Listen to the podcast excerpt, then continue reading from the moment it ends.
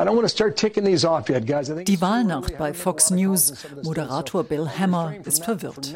Warum ist Arizona blau? Gibt es da eine Entscheidung? Why is Arizona blue? Did we make a call in Arizona? Arizona, 11 electoral votes. Ja, bestätigt eine Stimme aus dem Off. Die Demoskopen am sogenannten Decision Desk des Senders sind sich sicher, Arizona mit seinen elf Wahlleuten wird blau, die Farbe der Demokraten. Ausgerechnet Fox News. Der Sender, der Donald Trump als Kandidaten einst groß gemacht hat, verpasst dem amtierenden Präsidenten den ersten Kinnhaken des Abends. Zwar treffen kurz darauf auch einige andere Medien die gleiche Entscheidung, aber die allermeisten sind sich auch Tage später nicht sicher. Und für Fox News hat das Vorpreschen Folgen. Fast täglich muss sich der Chef des Decision Desks, Arnon Mischkin, von seinen Kollegen on air befragen lassen. Where are you now on this Arizona call? Wie siehst du es jetzt?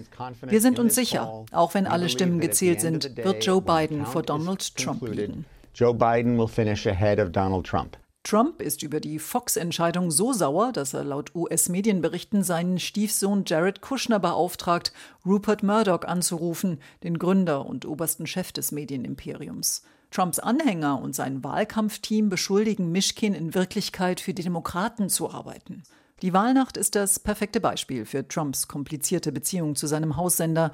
In den Nachrichtensendungen über den Tag hinweg werden er und seine Politik hin und wieder auch kritisch hinterfragt, aber abends in den Talkshows schlägt die Stunde seiner rechtspopulistischen Helfershelfer. Good evening and welcome to Tucker Carlson tonight. At some point soon, we're. Tucker Carlson beispielsweise, der Mann mit den höchsten Primetime-Quoten aller Kabelsender, beschreibt Joe Biden dann in einem minutenlangen Monolog als ferngesteuerte Marionette der Reichen und der Tech-Industrie, die Amerika gleichschalten und zu einer Oligarchie machen wollen. It's all starting to look a lot like oligarchy at this point. An dieser Rollenverteilung hat sich auch in den vergangenen Tagen nichts geändert. Tagsüber fragen die Nachrichtenmoderatoren ihre republikanischen Interviewpartner immer wieder nach Beweisen für den angeblichen Wahlbetrug.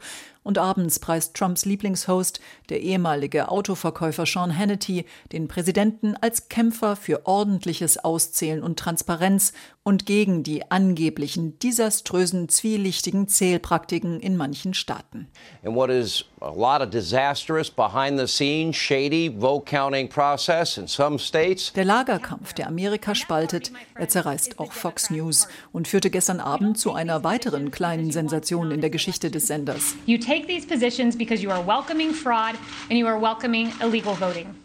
Trumps Pressesprecherin Kayleigh McEnany trat vor die Presse und behauptete dort ohne Beleg, dass die Demokraten Wahlbetrug und illegale Stimmabgabe willkommen heißen würden. Moderator Neil Cavuto blendete sich prompt aus der laufenden PK aus.